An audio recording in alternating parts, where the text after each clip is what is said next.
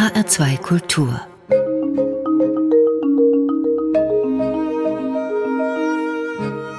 Doppelkopf Mein Name ist Daniela Baumeister. Guten Tag. Der Kabarettist Severin Gröbner ist Preisträger des Dieter Hildebrand Preises in diesem Jahr. Ein Charmeur, ein Plauderer mit Witz und Hirn, ein intellektueller Entertainer, ein scharfer Satiriker, gleichzeitig Kabarettist und vielleicht auch Komiker. Und ich freue mich sehr auf das Gespräch im Doppelkopf. Hallo Severin Gröbner. Hallo, vielen Dank für die Einladung. Sie haben gerade schon etwas gelächelt. Gefällt Ihnen diese Beschreibung oder sagen Sie, ach nee, das stimmt ja alles überhaupt nicht? Äh, ja, es stimmt alles überhaupt ein bisschen. Äh, und manches äh, mehr und manches weniger. Ich habe irgendwann mal für mich selber gesagt, ich bin ein knallhartes Satiriker im Gefangen im Körper eines Volksschauspielers.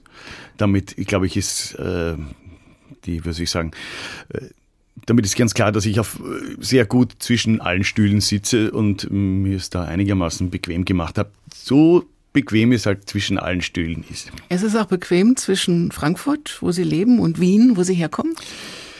Das kommt auf die Deutsche Bahn an und wie pünktlich sie ist. Sie fahren ja sich, gern Zug, ne? eigentlich. Ich fahre nicht gern Zug. Ich fahre Zug, weil ich muss, weil ich keinen Führerschein habe und ich fahre auch aus Überzeugung Zug. Aber gern fahre ich nicht Zug, weil, falls irgendjemand von der Deutschen Bahn zuhört, weil die Deutsche Bahn wirklich einfach, äh, wenn man sich auf sie verlassen muss, eine Zumutung ist.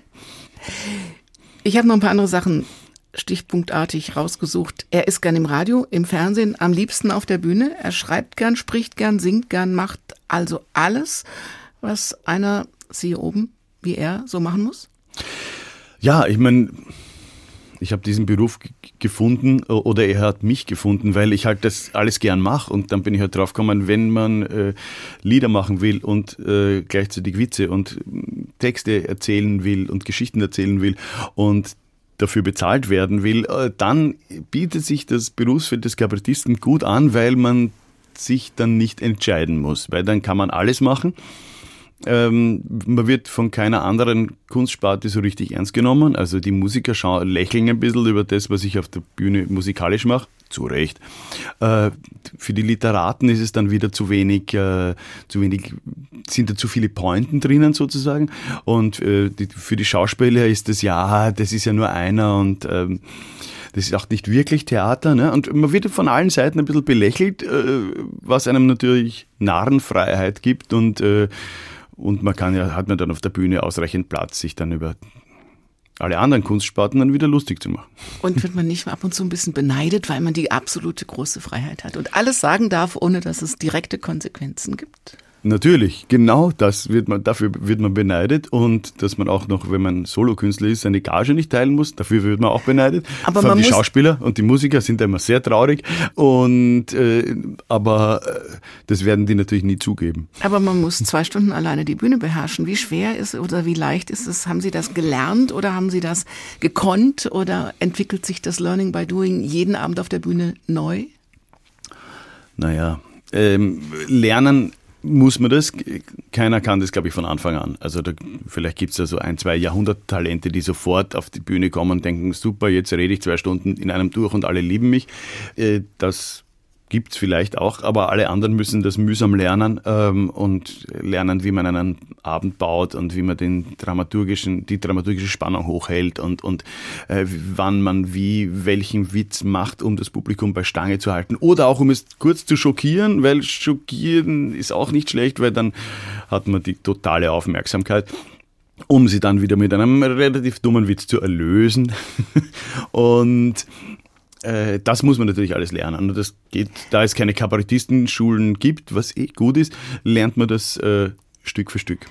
Programm es gibt Kollegen von Ihnen, die sagen, Sie haben das so die harte Schule gemacht bei, mit Stand-up-Comedy in ganz kleinen Clubs, vorzugsweise auch in Amerika, wo das Publikum sehr kritisch ist. Kennen Sie solche Erfahrungen auch?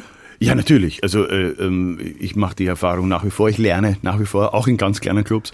Ähm, ich habe obendrein habe ich hier in Frankfurt ähm, bin ich zusammen mit Tilman Bier und Elis C. Bien, der Betreiber der Lesebühne Ihres Vertrauens. Da machen wir einmal im Monat, ähm, lesen wir neue Texte vor oder spielen ein neues Lied in Sachsenhausen im, in der Klappergasse.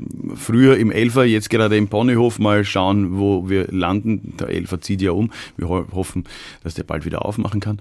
Und da äh, also quasi jeder Text von mir, der auf die Bühne geht, geht einmal durch diesen kleinen Club durch. Also ich mache das mit fast jedem Text eigentlich, damit ich, äh, außer die Auftragsarbeiten fürs Radio, die müssen halt schnell fertig sein, weil da kriegt man Gefühl dafür, ob das, was man sich zu Hause am Schreibtisch ausgedacht hat, ähm, dann auch beim Publikum so ankommt. Und wie oft klappt's und wie oft passt's nicht? Jo, also okay. man kriegt schon, man, man, kriegt schon Routine. Jetzt mache ich diesen Job doch 25 Jahre. Jetzt wird jetzt nicht jede Point mehr einzeln äh, auf die, Waaglage, äh, auf die Waagschale gelegt, weil ich kann meinen Beruf schon.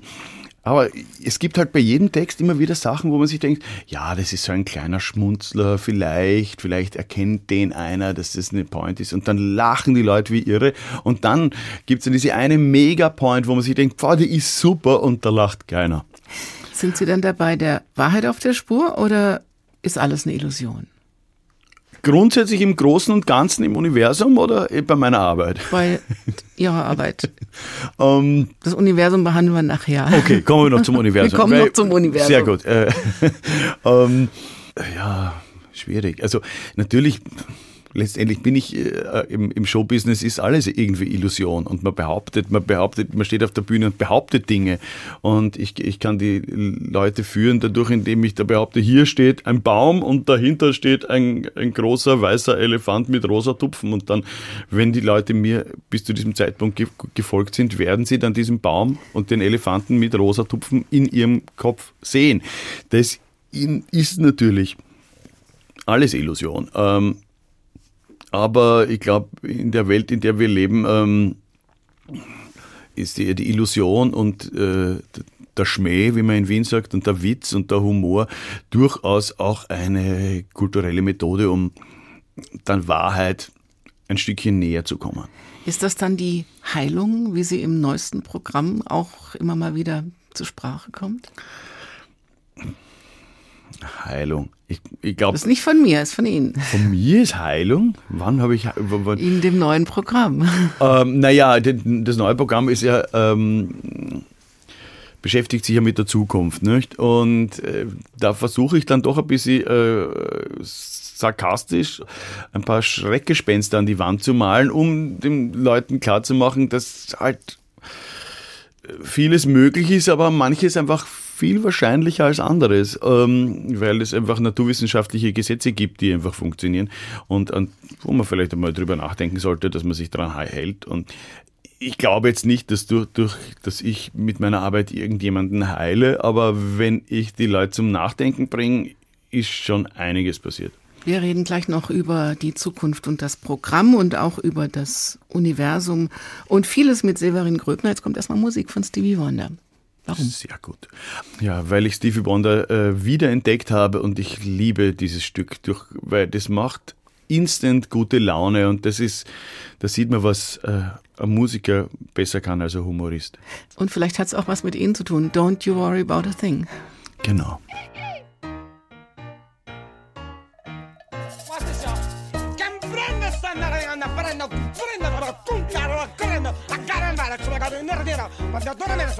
Send in, mama. Uh, you understand that? No. Well, uh, like I don't understand how you can, cause like I've been, uh, you know, Paris, Beirut, you know, I've been uh, Iraq, Iran, Eurasia, you know, I speak very, very um, fluent Spanish. Uh, todo está bien chévere. You understand that? Bien chévere. Chévere. Bien chévere. Is that right, mama? Yeah, cause I got my shaking room, I'm gonna do a little thing. Everybody's got a thing,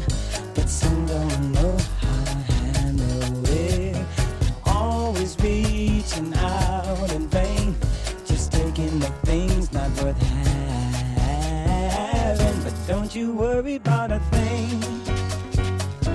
Don't you worry about a thing, mama. Cause I'll be standing on the side when you check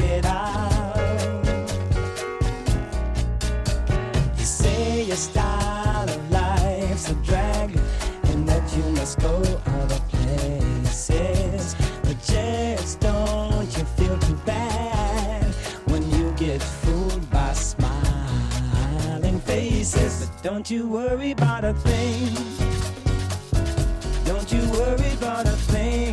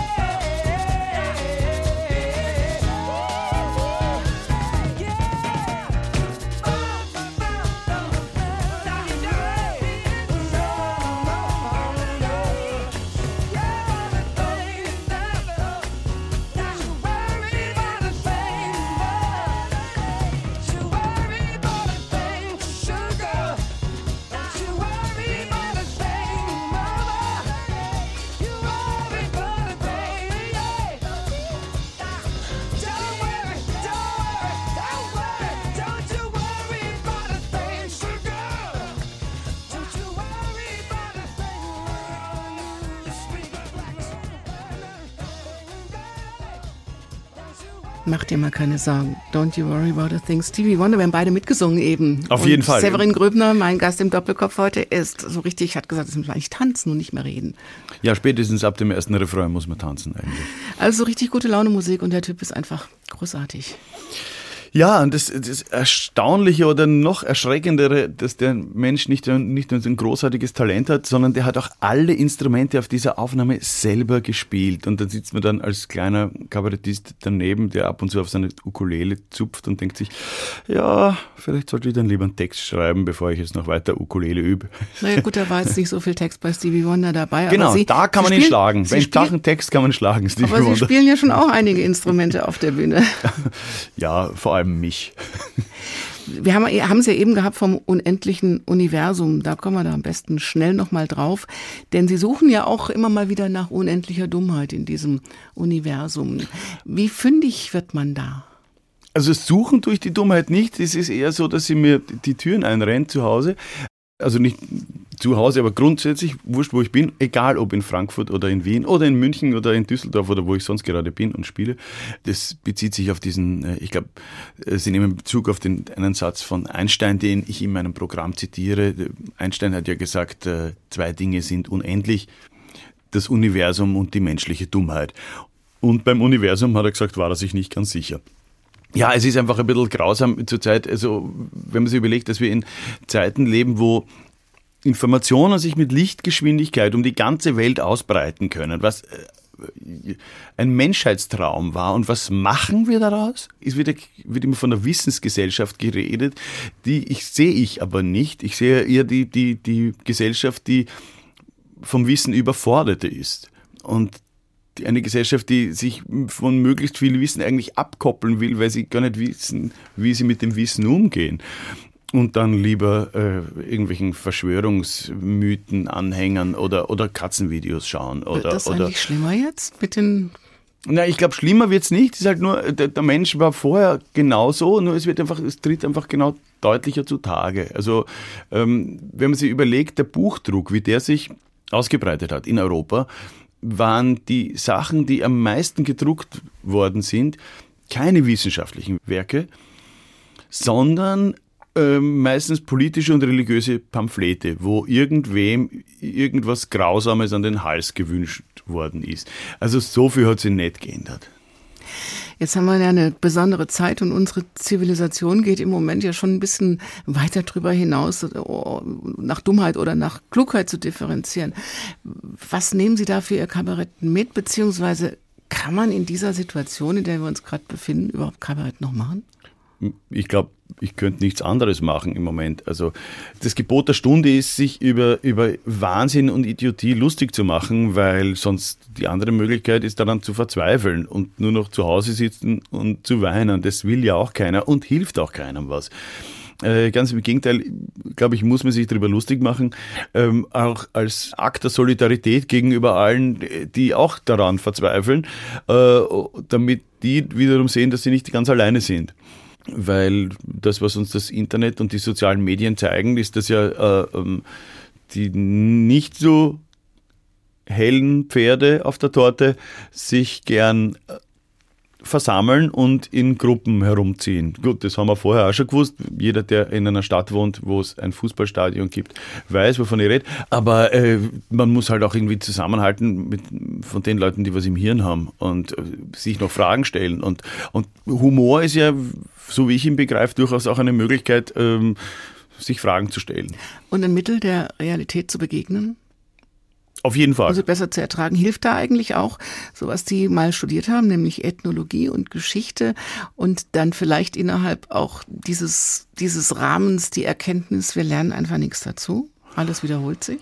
Na, es wiederholt sich ja nicht alles. Es, es, es gibt nur Mechanismen, glaube ich, die, die auf, in der Menschheitsgeschichte einfach so funktionieren, wie sie halt funktionieren, weil der Mensch halt, auch wenn er sich vom äh, Stein Flug hinaufgearbeitet hat zum Mars-Roboter, äh, tief drinnen in der Software sozusagen ist er doch recht ähnlich sich selbst äh, vor 10.000 Jahren. Ähm, und da gibt es ein paar Mechanismen, äh, die einfach heute noch wirken, so wie vor 10.000 Jahren. Und ich glaube, vor 10.000 Jahren haben die sich schon ums Feuer, ums Lagerfeuer zusammengefunden und Anna hat sich über den Großkotz, der tagsüber das große Wort führt, dann damals auch schon lustig gemacht in der Höhle. Gibt's was, was jetzt nicht mehr geht während Corona und vor allem während einem Krieg mitten in Europa im Kabarett auf der Bühne? Krieg ist eine unglaubliche, äh, wie soll ich sagen, inhaltliche Herausforderung, aber das ist natürlich alles halb so wild, wie einen Krieg zu erleben. Grundsätzlich finde ich, macht man sich über Opfer nicht lustig. Also, weil das Opfer ist äh, eh schon gestraft. Ähm, und ich finde, man muss sich über die Täter lustig machen. Ich habe jetzt mal, mal ein bisschen so recherchiert und habe mir angeschaut, wie groß Putin eigentlich wirklich ist. Sie können das ganze Internet durchforsten. Sie finden nicht, äh, wie groß Putin ist. Steht immer ein, circa 1,70.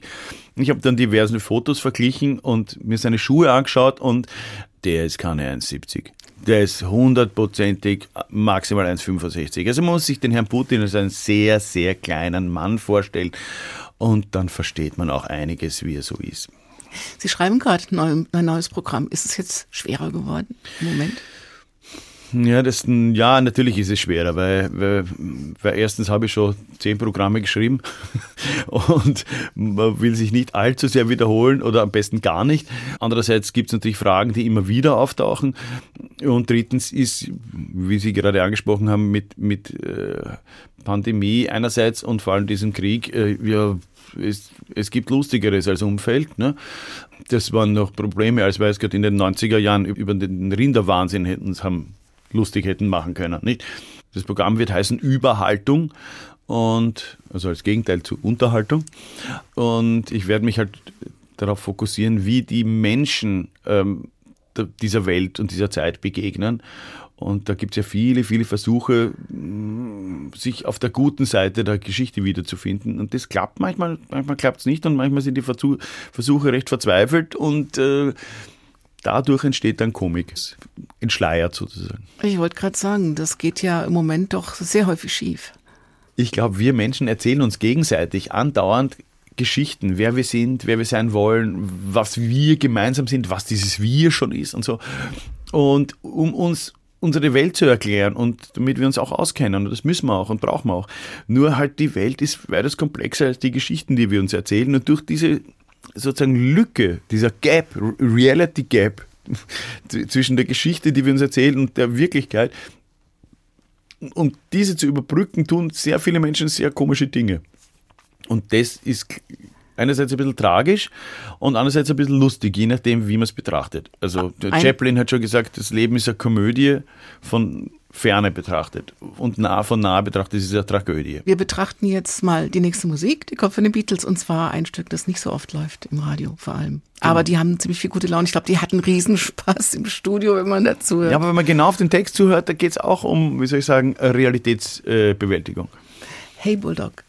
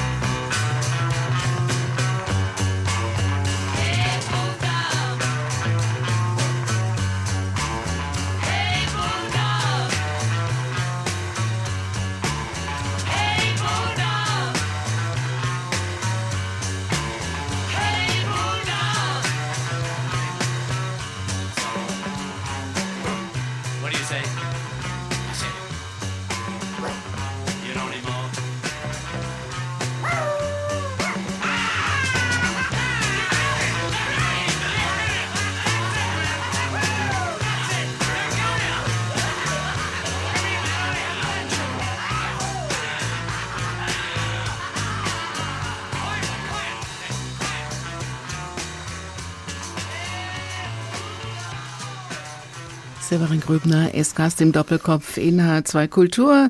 Der diesjährige Dieter Hildebrand Preisträger. In diesen Tagen gibt's diesen Preis.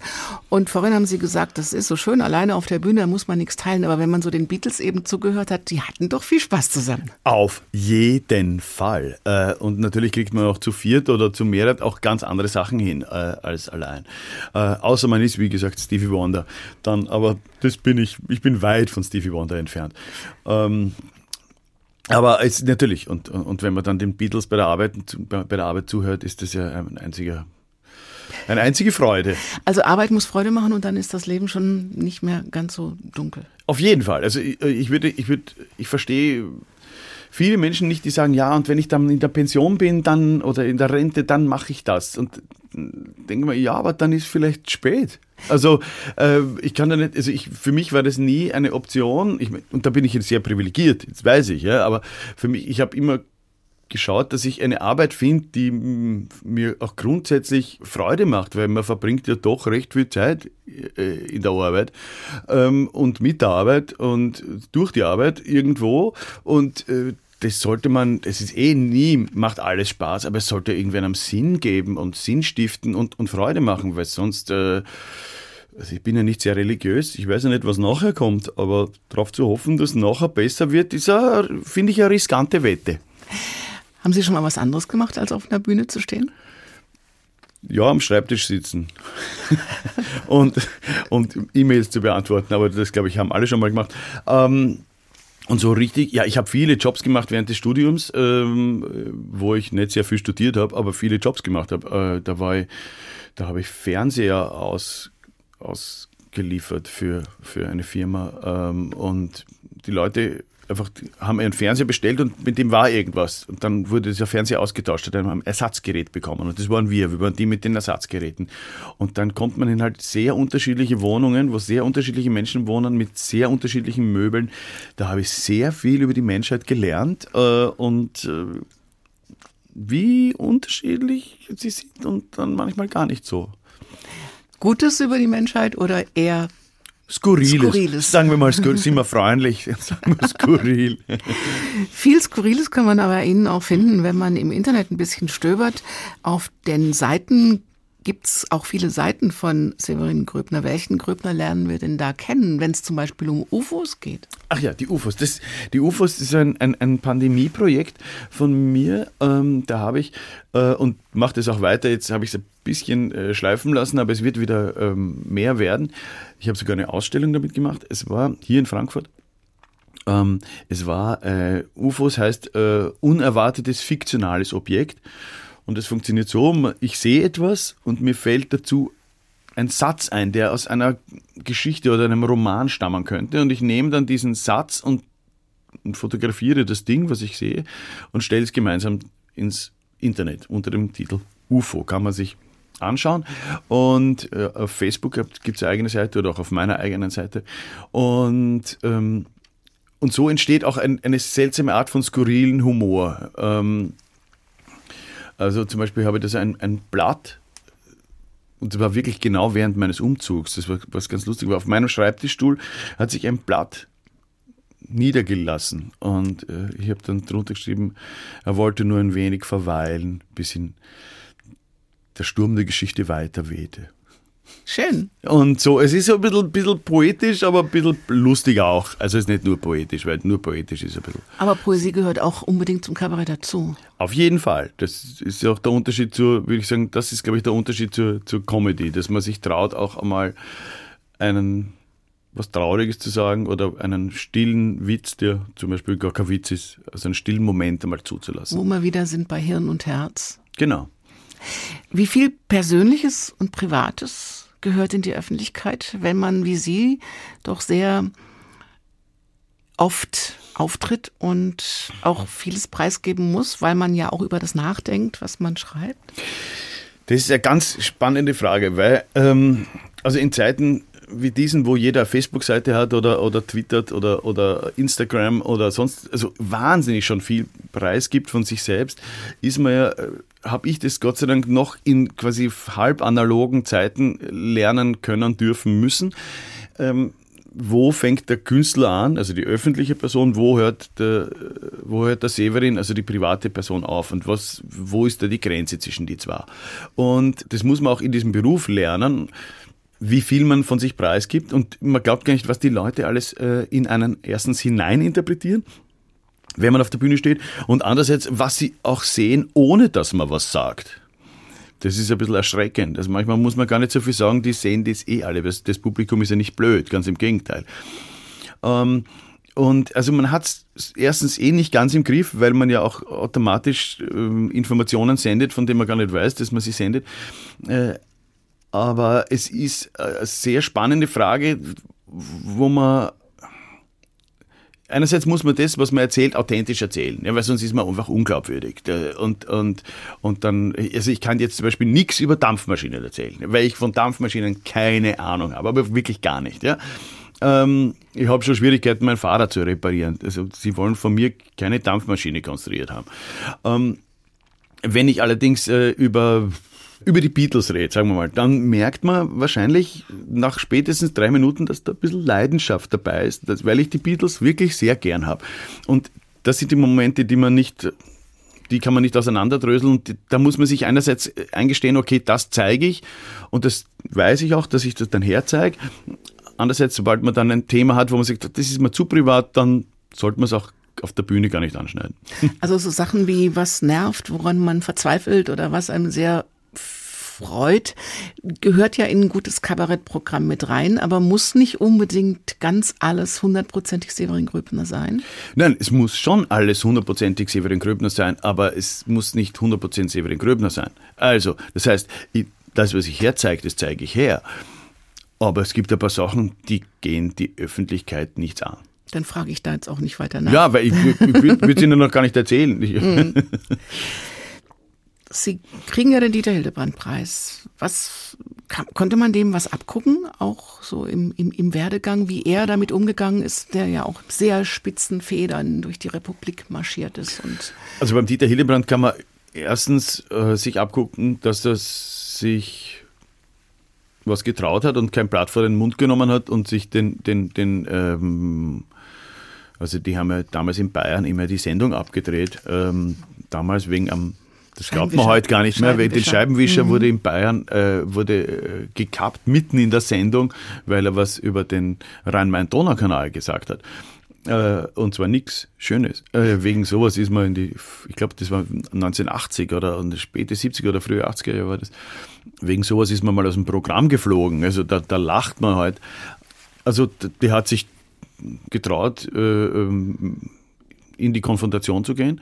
Und er hat immer, zweitens hat er immer Haltung gehabt, also man hat immer gewusst, okay, das ist der Dieter Hillebrand und der äh, weiß, wofür er steht und er kann es auch argumentieren und er hat es auch, ähm, er hat sich vorher durchgedacht und er ist auch nicht unfehlbar, aber das ist seine Meinung.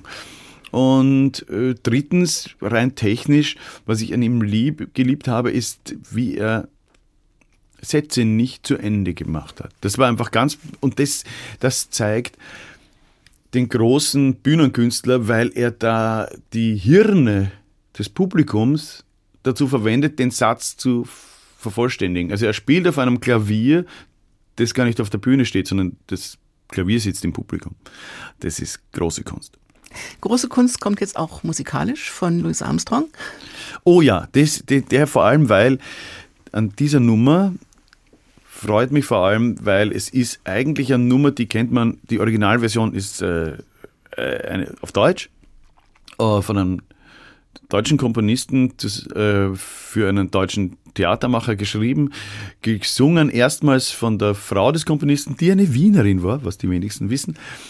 Und einer der größten Musiker des 20. Jahrhunderts hat sich das dann geschnappt und hat daraus was gemacht, was ein bisschen anders klingt. Wir dröseln jetzt auf. Herr Armstrong singt, Kurt Weil. Kurt Weil war der Text Komponist. von Bertolt Brecht. Genau. Und gesungen hat ähm, Lotte Lenya. Er ich, swingt halt. Das ist halt das Tolle. Ich finde, er kann da gut mithalten. Auf jeden Fall.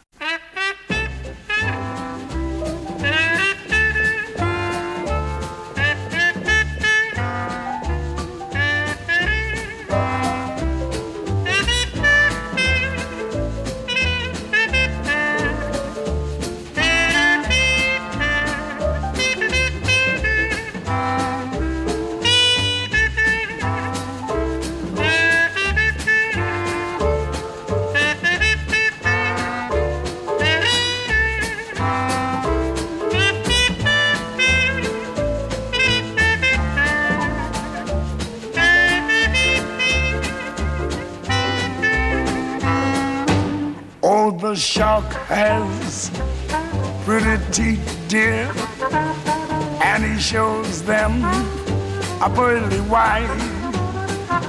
Just a jackknife has Mac Heat, dear, and he keeps it out of sight. When the shark bites with his teeth, dear, scarlet billows start to spread. Fancy gloves, though, where's Mackie, dear? There's not a trace mm, of red on the sidewalk. Sunday morning, baby, lies a body oozing life. Someone sneaking around the corner. Is there someone Mac the knife mm, from a tugboat by the river? I cement bags drooping down. Yes, the cement's just for the weight, dear. Bet you Mac he's back in town. Look a here, Louis Miller disappeared, dear, after drawing out his cash. And Mac spends like a sailor. Did our boy do something rash? Suki Tawdry, Jenny Diver, Lottie Lanyard, Sweet Lucy Brown. Oh, the line forms on the right, dears. Now that Mackie's back in town. Take it, Satch.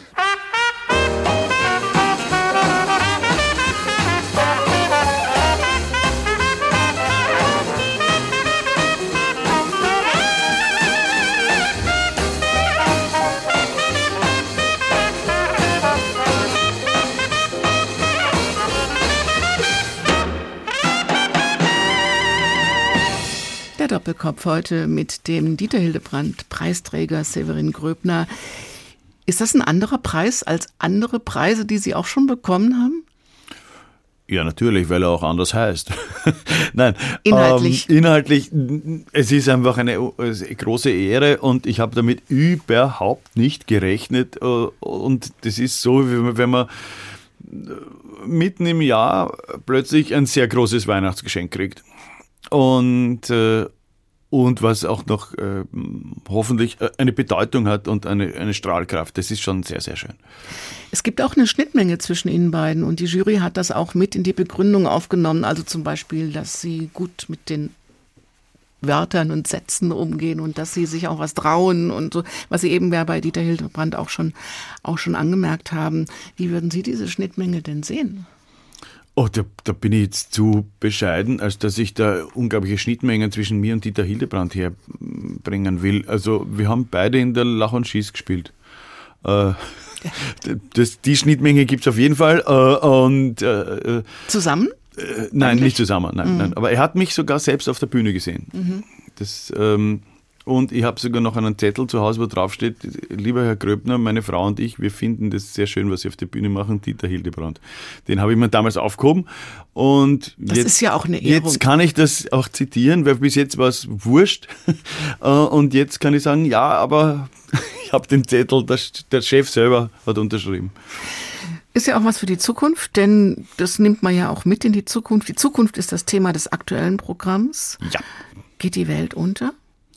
Die Welt geht sicher nicht unter. Ich meine, klar geht die Welt unter in ungefähr 4,7 Milliarden Jahren. Ja, wir wenn ich- schaffen es vielleicht ich- vorher.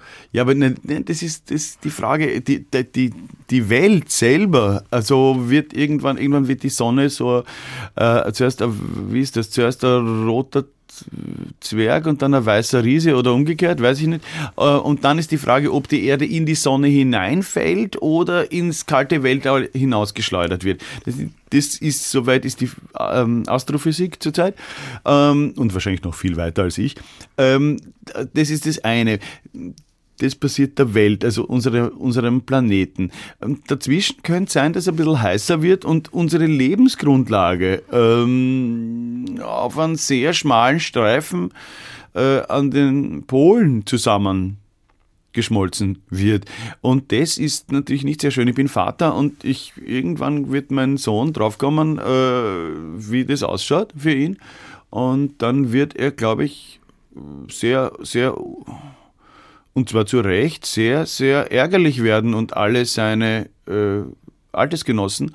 Und ich glaube, das, was wir jetzt gerade mit Fridays for Future sehen, das ist ein schwacher Anfang von der Emotion, die diese Generationen haben werden, auf jeden der heute, hm, zum Beispiel heute, wo, wo man es wirklich einfach nicht mehr wenn man ein bisschen in Physik und Chemie aufgepasst hat und Biologie argumentieren kann, äh, während heute noch äh, mit dem SUV durch die Stadt braust oder dergleichen. Also das äh, muss niemand tun und man muss sich dann halt schauen, wie man sich vor den Kindern und Enkeln rechtfertigt, weil das werden sehr unschöne Diskussionen werden. Die Zukunft ist auf jeden Fall anstrengend für alle Beteiligten, aber das ist ja vielleicht auch gut, oder? Ja, die Zukunft war immer schon anstrengend. Also äh, ne, wir haben jetzt gerade ein Lied gehört, wo, was in den späten 20ern geschrieben worden ist für die Drei-Goschen-Oper. Ähm, das, und die, da war auch in den frühen 30er Jahren war die Zukunft auch nicht so schön. Und da haben sich die Leute das... Äh, da gab es auch jene, die gesagt haben, hui, hui, hui, das wird gefährlich und die anderen haben gesagt, so schlimm wird es schon nicht kommen. Ne? Ähm, und keiner hat sich wirklich vorstellen können, wie es wirklich wird. Also die Zukunft ist halt immer, wie der Engländer sagt, the book of the future is unwritten. Wir haben es immer noch in der Hand, die Zukunft zu gestalten. Da fällt dann in dem Programm ein Satz wie, wer jetzt kein Boot hat, baut sich keines mehr. Ja. Mhm. Also wenn man grundsätzlich der Naturwissenschaft traut und sich dann zweitens grundsätzlich sich traut, diese ähm, IPCC-Berichte wenigstens nur im, im Auszug anzuschauen, dann wird einem schon einem ein bisschen schummerig. Also ich würde mir jetzt einmal so, ich würde mir jetzt äh, südlich von Hamburg kein Haus mehr kaufen. Kann es denn sein, dass das, also gerade diese Klimaproblematik jetzt ein bisschen in den Hintergrund gerät, außer wir reden darüber, ob wir noch heizen können? Ja, es ist Wegen des Kriegs. Ja, genau, es ist erstaunlich. Der, der, Mai ist da und alle äh, reden darüber, ob man noch heizen kann. Ähm, wegen Putin es, ja, manchmal hat man das Gefühl, äh, also anders gesagt, ich bin mir nicht sicher, ob es an den Medien, an der Politik oder am äh, Endverbraucher liegt, dass er sich maximal auf eineinhalb Pro Probleme konzentrieren kann. Also ein Freund hat zu mir gesagt, äh, Wladimir Putin bekommt den Medizin-Nobelpreis. Warum? Weil er es geschafft hat, die Pandemie in einem Tag zu besiegen. Ähm, weil die ist plötzlich futsch. Weil wir jetzt Krieg haben, deshalb haben wir keine Pandemie mehr. Also, und jetzt haben wir, und weil wir die Pandemie hatten, haben wir auch keinen Klimawandel mehr. Was auch ein Blödsinn ist. Es sind ja mehrere Sachen, die übereinander gelagert sind und, äh, und das alles sich anzuschauen und auch wahrzunehmen und auch versuchen nachzufühlen, also mit, nicht nur mit Hirn, sondern auch mit Herz und wie es den Leuten wirklich geht, das ist natürlich für ein, ein menschliches Individuum schon sehr recht, recht viel verlangt. Ja, ich verstehe, dass man dann anfängt zu verdrängen. Leider hilft es halt nichts. Sie zitieren auch in diesem Programm beziehungsweise um das Programm rum, meine Zukunft ist so problematisch, dass sie anfängt, mich zu interessieren. Das ist von Büchner, ne? Büchner 1835. Genau, wohlgemerkt. Da sieht man schon, dass die Zukunft immer schon problematisch war, auch für talentierte Menschen, die leider nicht älter als 23 geworden sind. Da sieht man, dass, dass die Zukunft äh, wieder, äh, um den Karl Valentin zu ähm, widerlegen, der gesagt hat, die Zukunft war früher auch schon mal besser. Das stimmt nicht. Die Zukunft war immer schon ein einziges, auf gut Wienerisch, eine geschissene Geschichte. Es verändert sich dann doch gar nicht so viel. Welche sind denn die wesentlichen Fragen, die uns die Zukunft bringen wird? Sind Sie ein Mensch oder sind Sie eine Maschine? Das ist eine der wichtigsten Fragen, die, ja, die das 21. Jahrhundert auf, äh, zu, ähm, vorbereitet hat für uns. Ähm, und äh, wo ist die nächste Wasserstelle? Was bringt der Blick ins Ungewisse? Naja, das kann man so oder so sehen. Entweder man, der Blick ins Ungewisse, entweder ist es ein, ein Horror vacui und man sieht nichts und nichts und nichts und nichts und nichts. Oder man denkt sich, oh, man sieht nichts. Ich kann mir jetzt also alles ausmalen. Bei Ihnen heißt es dann eine Reise ins Mögliche. Genau. Was wünschen Sie sich, Severin Gröbner, für die nahe Zukunft? Für die nahe Zukunft. Ähm, eine autofreie Stadt, egal in welcher Stadt sie leben, dass die Menschen aktiv fünf Stunden am Tag ihr Handy weglegen und sich die Menschen und ihre Umgebung anschauen und nicht am Bildschirm. Und äh, dass ein vegetarischer Ersatz für echte, gute Rindsuppe gefunden wird. Weil das ist immer noch das, was mich als Wiener davon abhält, Vegetarier zu werden, weil eine Rindsuppe ist einfach nicht ersetzbar. Kleine Wünsche für Genau. eine große Zukunft. Genau. Die großen Wünsche lassen wir dann der Politik. Ja, das, ist ja Politik ist an sich schon eine Wunschvorstellung. Die Ärzte kommen zum Schluss und die sind schon am Ende des Sommers, während wir den Sommer noch gar nicht angefangen haben. Also das letzte Lied des Sommers ist. Äh, Dazu möchte ich kurz sagen, dieses Lied hat mich persönlich durch die Pandemie gebracht, wo man sehr viel zu Hause sitzen musste. Und ich habe gewusst, äh, dem Fahrinurlaub geht so viel anders auch nicht. Und wir werden ganz viel von Ihnen hören und sehen noch in diesem Jahr. Severin Gröbner, vielen herzlichen Dank für den Besuch im Doppelkopf. Alles Gute und ich freue mich schon aufs nächste Programm. Ich danke für die Einladung. Die Ärzte. Mein Name ist Daniela Baumeister. Machen Sie es gut, bleiben Sie zuversichtlich.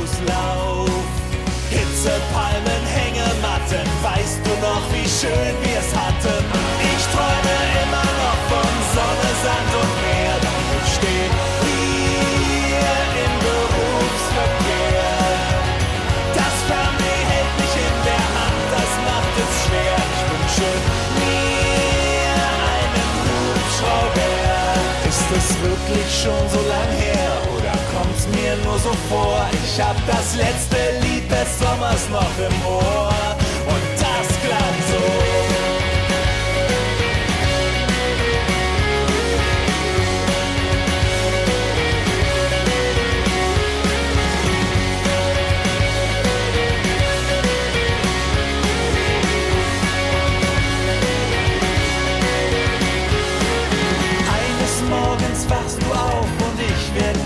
da sein, doch du weißt, wo du mich findest, hoffentlich.